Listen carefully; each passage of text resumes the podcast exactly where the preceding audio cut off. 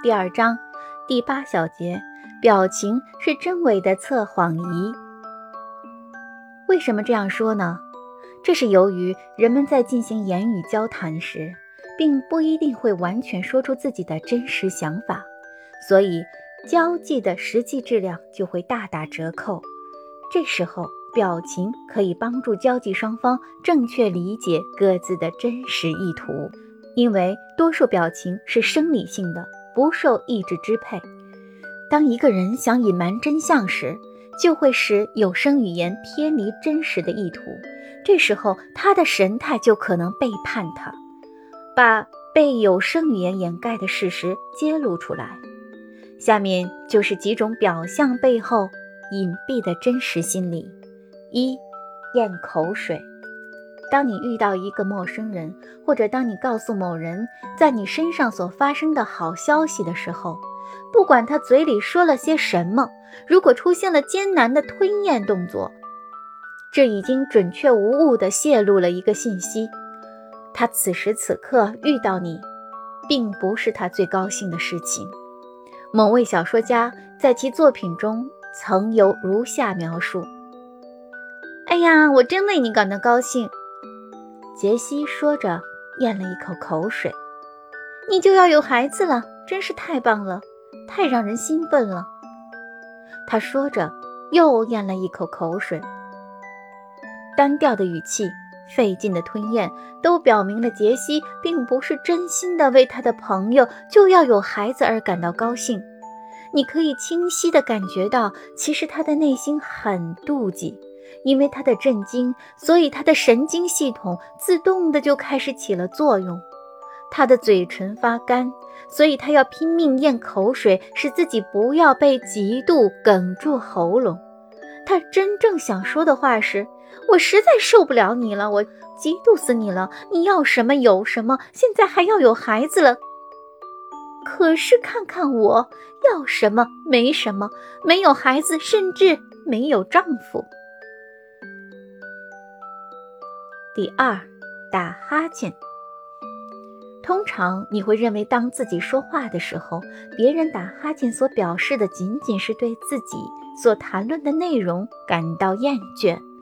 但心理学家们认为，打哈欠还有更深层的含义，它可能是不愿面对困难、痛苦以及紧迫问题时的一种逃避的办法。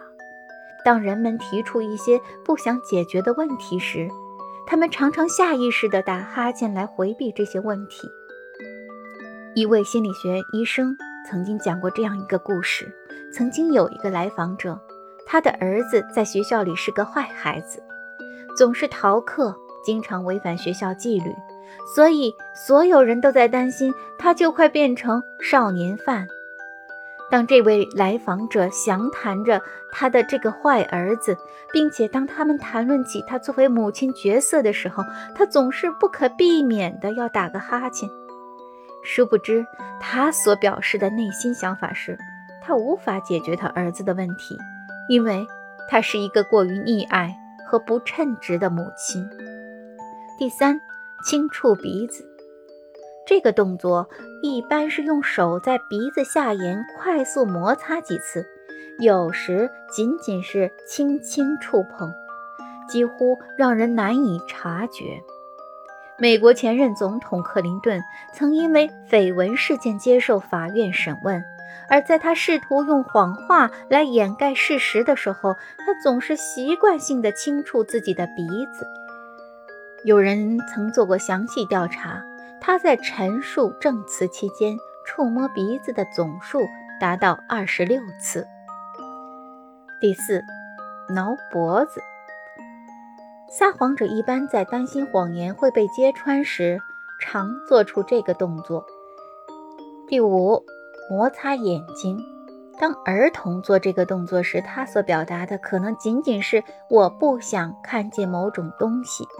而当一个成年人在用手摩擦眼睛的时候，他可能试图隐瞒事实的真相。六，松开衣领，一般都是撒谎者为了缓解紧张情绪时下意识所采取的动作。当然，有时气温过热也会让人采取相同的动作。第七，拉耳朵。撒谎者经常在对方可能会责难时做出这个动作。除了这些动作之外，人们还会使用神态进行配合，目的就是为了掩盖真实的感受或意图。